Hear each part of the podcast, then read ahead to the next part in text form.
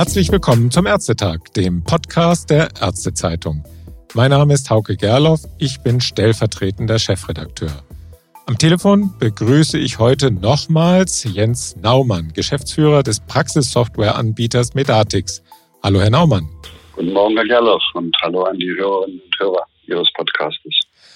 Herr Naumann, vor einigen Tagen haben wir über den Cyberangriff auf Medatix gesprochen und die Folgen für Sie und für Ihre Anwender.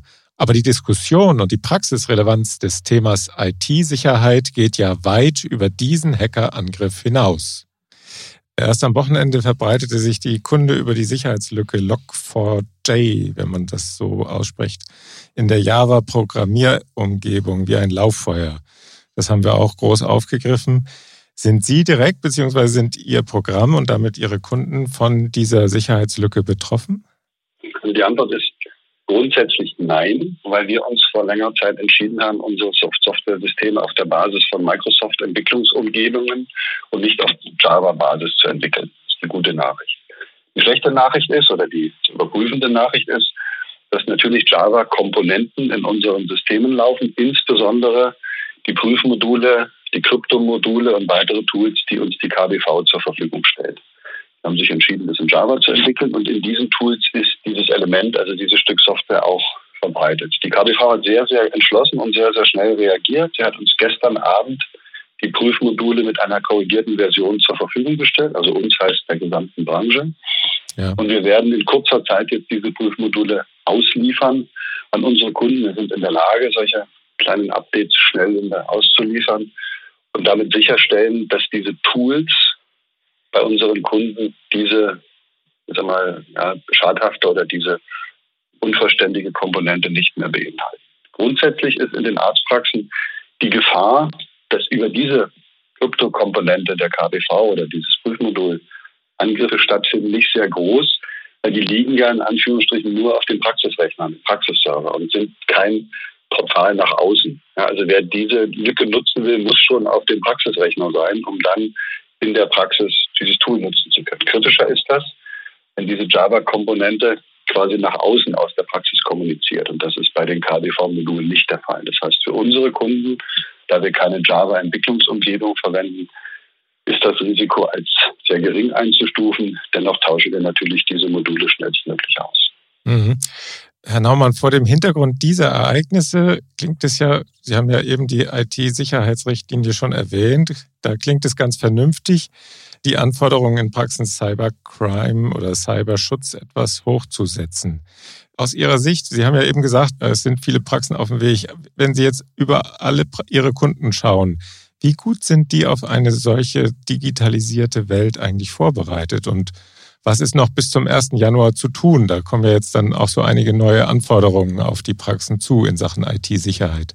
Ja, also ich, tue mich da schwer mit Prozentzahlen. Ne? Was wir sehen, ist, dass in den letzten, nicht mal zweieinhalb bis drei Jahren, wenn das mal so retrospektiv betrachten kann, also bei dem Wechsel von Windows 7 auf Windows 10, Windows 7 wurde ja vor längerer Zeit abgekündigt, das haben viele Praxen zum Anlass genommen, auch am Ende ja gezwungenermaßen, ihre Hardware beziehungsweise mindestens ihr Serverbetriebssystem und ihre Praxis, also ihre PC-Betriebssysteme zu aktualisieren, meistens eben auch verbunden mit der Anschaffung neuer Hardware. Und dort haben wir wirklich einen Sprung in Bezug auf die Sensibilität und die Investitionsbereitschaft in IT-Sicherheit gesehen. Also die, die Praxen, die sich darüber Gedanken machen, ihre Praxis als professionelles Unternehmen betrachten und auch so führen, haben dort viel gemacht, haben Verträge abgeschlossen über Virenscanning-Systeme, haben die Firewall sauber konfiguriert, haben technische Maßnahmen, organisatorische Maßnahmen, wie sie mit Datensicherungen, wie sie mit eingehenden E-Mails umgehen und so weiter. Also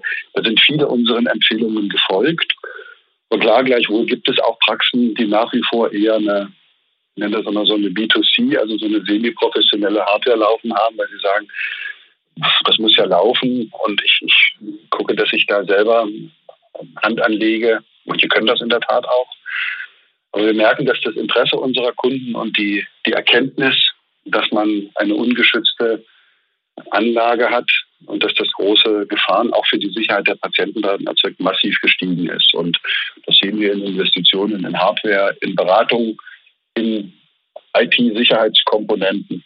Also da ist ein deutlicher Trend zu sehen, dass sich das professionalisiert. Immer mit der Frage, die die Ärzte stellen, ist denn das in den Punktwerten und in der Vergütung, die wir für unsere ärztliche Leistung bekommen, angemessen berücksichtigt? Und da verstehe ich auch die KBV-Führung, dass immer wieder den Finger hebt in den Honorarverhandlungen und sagt, das müssen wir in den gestiegenen Praxiskosten auch am Ende im Punktwert berücksichtigen. Ja, natürlich. Die Kosten, die sind ja da. Und sie waren vorher nicht da. Ja, Sie sind ja da ein bisschen auch Mädchen für alles als Praxis-EDV-Hersteller. Das ist ja nicht Ihr Kerngeschäft eigentlich, ne? diese, diese Sicherheitsumgebungen aufzubauen. Aber Sie sind dann doch zuständig als Dienstleister und diese Rolle des Mädchen für alles gefällt Ihnen ja letztlich auch, oder? Ja, gefallen. Also es ist ein, das ist ein Teil unseres Geschäftsmodells. Also wir haben, wenn Sie sich die Praxissoftware anbieten, das ist ja nicht für uns, das trifft ja für alle zu, da haben wir zunächst ja erstmal einmal mit unserem Kunden den Vertrag, dass wir ihm eine, eine den gesetzlichen Vorschriften entsprechende, den ganzen Zertifizierungen verbundene, ergonomisch äh, sichere, vernünftige Praxissoftware liefern. Da gibt es einen schönen Markt, in dem der Kunde sich die Lösung, die ihm passt, aussuchen kann wieder neue, die dazukommen, welche die rausgehen. Also es ist ein richtiger, intensiver für den Kunden guter Markt, weil er die beste Lösung suchen kann. So. Und wir wissen aber alle, dass eine gute Software nur dann gut läuft, wenn sie in einer stabil eingerichteten, gut konfigurierten und sicheren Hardware- und Betriebssystemumgebung läuft. Und man kann das gar nicht voneinander trennen. Wir haben ja als Medatix, das ist eine Besonderheit bei uns, die Hälfte unserer Kunden betreuen wir selber in der Hardware- und Systemhausgeschäft mit unseren eigenen Niederlassungen von Oldenburg über Dresden bis nach Stuttgart und München und überall. Die andere Hälfte wird von unseren regionalen Vertriebspartnern, ebenfalls erfahrenen Systemhäusern betreut. Und der allergrößte Teil unserer Kunden, ich kann das gar nicht in Prozent sagen, aber ich würde jetzt nicht schätzen, da würde sagen, an die 90 Prozent gibt das alles in unserer Hand. Sie sagen, ihr übernehmt bitte die Verantwortung, dass meine Hardware mit meiner Software und der angebundenen Medizintechnik, dem Konnektor, dem Lesegerät, dem Drucker, alles, was dazu gehört, vernünftig funktioniert. Und natürlich ist das ein Geschäft, wenn man da Dienstleistungen, Hardware, Lösungen verkaufen kann, aber das ist auch eine hohe Verantwortung. Weil der Kunde sagt, wenn meine Praxis EDV nicht läuft, dann bin ich blind, taub und stumm. Also genau das, was wir auch erlebt haben gerade. Insofern, ja, wir sehen uns in der Verantwortung. Ja, wir machen das auch gern, weil unsere Kunden eben anders als in Kliniken keine IT-Administratoren haben, die sich den ganzen Tag darum kümmern, sondern die verlagern diese Rolle an uns. Das ist ein interessantes Geschäft, aber es ist auch eine hohe Verantwortung, das richtig hinzubekommen. Und die Tatsache, dass manche Kunden jetzt 25-jähriges Medatix-Jubiläum feiern oder vorher Doc-Experte und NCS, aber seit 25 Jahren bei uns sind, zeigt ja, dass uns das zumindest an vielen Stellen gelingt, das zufriedenstellend für die Kunden umzusetzen. Ja, da kommen wir eigentlich automatisch nochmal zu einer kleinen Diskussion oder eigentlich keine kleine, sondern eine große Diskussion, nämlich die Digitalisierung in den Praxen. Es ist ja nicht nur die nächste Stufe der IT-Sicherheitsrichtlinie, die ante Portas steht, sondern da stehen auch schon ganz breit und groß die EAU, also die elektronische AU-Bescheinigung und das E-Rezept, die großen Massenanwendungen, über die TI. Ja. Das läuft ja auch in manchen Praxen oder vielleicht inzwischen auch in vielen Praxen schon. Die KBV hat ja jetzt eine, das hatten wir eben schon angesprochen, eine um sechs Monate verlängerte Übergangsfrist verfügt von Verbänden, aus den Praxen, von überall kommen dann auch immer wieder Signale, dass die Ärzte überfordert seien und die Technik nicht funktioniere. Von der Gematik heißt es immer wieder, die Praxissoftwarehersteller kämen nicht so recht in die Puschen. Herr Naumann, sind das die letzten Anlaufschwierigkeiten und dann funktioniert's oder bleibt uns diese Kakophonie, wenn man so will, noch lange erhalten? Das ist eine schöne Frage. Ja, das wissen ja, wir ja schon beide gemeinsam lange in der Szene unterwegs und habe ich schon ein paar Tage. also, also sag mal, ich, ich würde ersteres sagen. Das sind die letzten, also die letzten sind, aber das sind normale Anlaufschwierigkeiten. Ne? Man, wenn man sieht, welche, welche Komplexität so ein IT-Projekt hat. Nehmen Sie das Thema EAU, was ja seit 1.10., unsere Kunden können seit 1.10. sich die EAU einrichten. Sie brauchen eben dazu unten drunter einen Connector mit den richtigen Versionen. Sie brauchen dazu diesen KIM-Dienst. Sie brauchen dann in Ihrer Praxissoftware die entsprechende neue Funktionalität. Sie brauchen vielleicht ein neues Kartenlesegerät, weil Sie plötzlich im Sprechzimmer signieren. Bei der EAU ist es sogar so, dass Sie noch vielleicht einen neuen Drucker brauchen, weil Sie erstmal ja nur ein Formular abschaffen und der Arzt plötzlich in seinem Zimmer was ausdruckt. Also ja. Das sind Einführungsprozesse und wir haben ganz viele Praxen. Die haben sich den KIM-Dienst mit uns eingerichtet oder teilweise alleine. Die haben die EAU eingerichtet. Die haben das ihren Patienten erklärt und die machen jetzt EAUs. Und natürlich gab es da mal von der Kasse eine fehlerhafte Rückmeldung.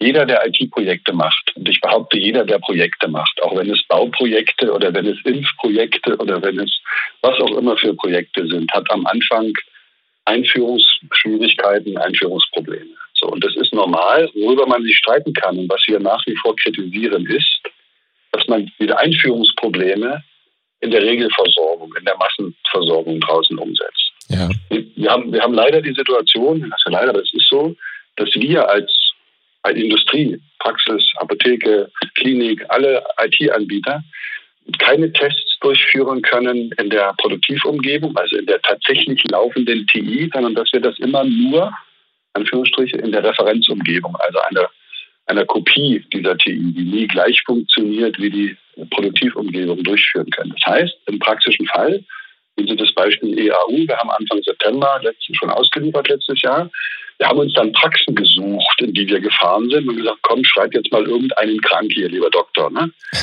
Deine Helferin oder dich selber oder, oder irgendeinen, der gerade kommt und jetzt versuchen wir das mal. Das, das, das wirkt wie Jugendforscht. Ne?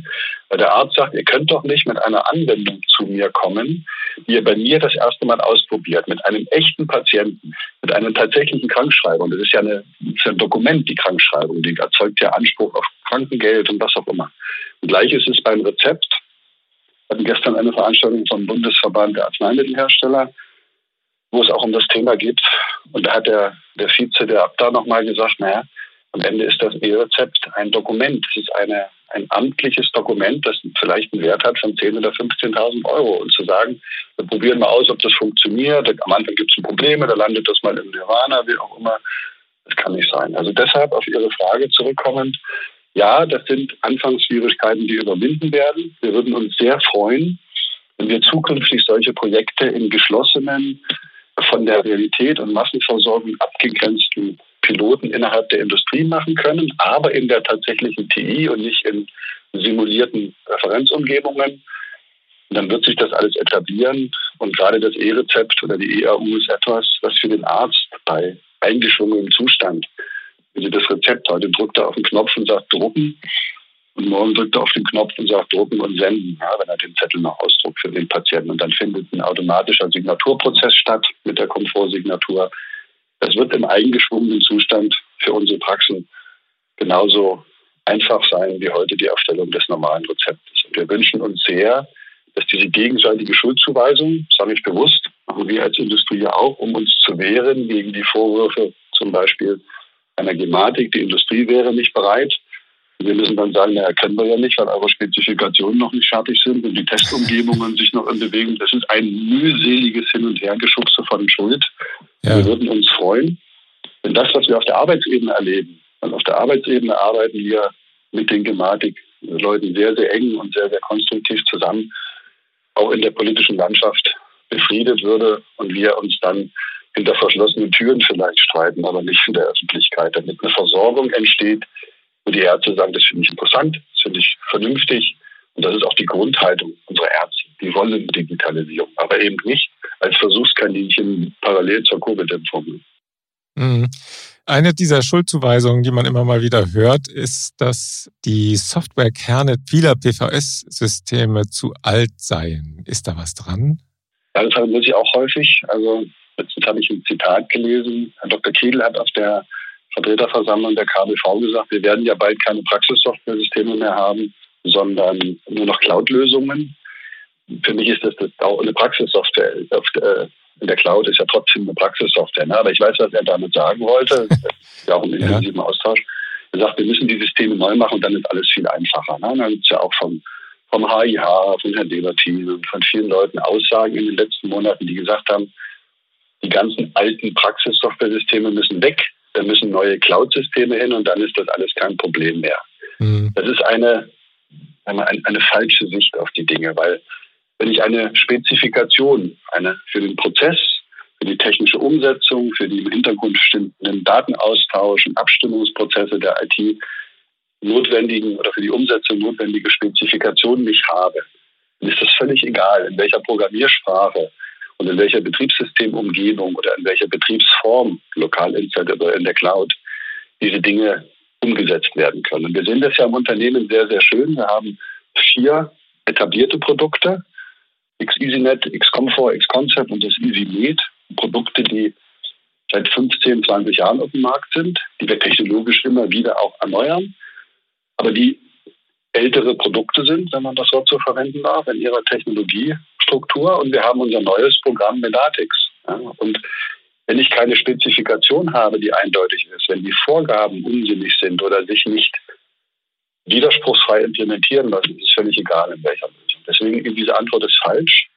Und wir sehen derzeit eine intensive Bewegung, eine große Bewegung der Ärzte und der Ärztinnen hin zu moderneren Lösungen. Aber die Frage, ist das eine Cloud-Lösung? Ganz selten gestellt, sondern die Frage ist, wie ist das ergonomisch? Wie ist der, der, der Serviceaufwand? Muss ich im Hintergrund Updates einspielen? Macht das das System automatisch? Aber zu sagen, wenn alles erstmal in der Cloud ist und die Arztpraxis nur noch einen Rechner hat, mit dem sie den Browser aufmacht, dann sind die Probleme gelöst. Das zeigt, dass man sich mit den Herausforderungen von IT-Entwicklung, widerspruchsfreier Programmierung nicht in der Intensität befasst hat, wie es für den Fall notwendig wäre. Das kann gut sein, ja.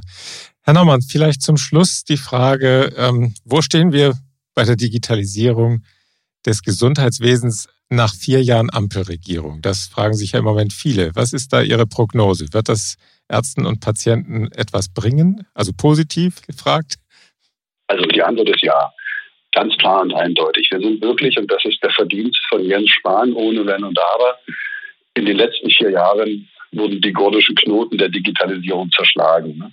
Jetzt ist ein Interview mit, mit Herrn Lauterbach gehört, der davon berichtete, dass er als damals noch jüngerer Abgeordneter mit Ulla Schmidt gemeinsam die Grundidee des E-Rezeptes entwickelt hat unter dem Eindruck des Lipobai-Skandals. Ja, Gerloff, Sie erinnern sich noch an die Zeit. Ne?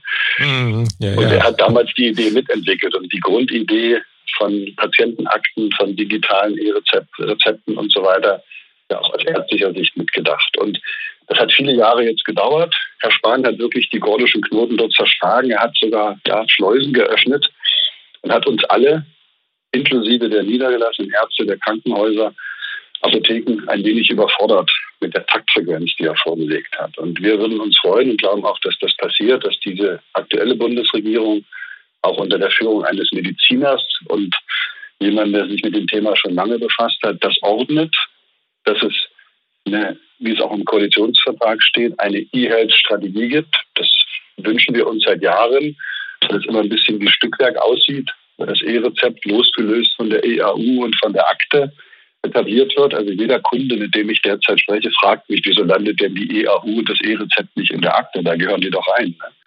Also, dass diese Fragen gelöst werden, da sind wir aber sicher, dass das kommt. Wir würden uns freuen, wenn das Modell der TI 2.0, also eine technologisch modernere TI, wirklich etabliert wird. Und wenn mit dem Gesamtbild einer E-Health-Strategie, wo wollen wir als Gesellschaft eigentlich hin, dass alles geordnet wird und die große Energie, die jetzt entstanden ist, noch geordnetere Bahnen geströmt wird sozusagen oder gelenkt wird. Und dann werden wir in vier Jahren eine etablierte digitale Verordnung sehen. Wir werden eine etablierte elektronische Patientenakte sehen, die den Ärzten und Patienten helfen bei der, bei der eigenen Bewertung ihrer Gesundheit oder bei der Wahl der Therapie und werden uns mit wohligen Schauer an die Zeit zurückerinnern, als wir das alles eingeführt haben und werden, werden sinnvoll und sicher digital kommunizieren. Ja, das ist doch ein schönes Schlusswort.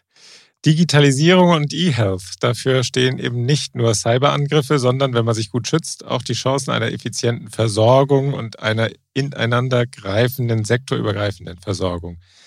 Ich nehme an, das war jetzt der Werbeblock für die Digitalisierung, ich nehme an, da werden Sie als PVS-Hersteller auch Ihre Rolle spielen. Absolut. Und wir hoffen sehr, dass auch die aktuelle Bundesregierung weiterhin der Überzeugung bleibt, dass es besser ist, einen freien Markt von IT-Lösungen zu unterstützen.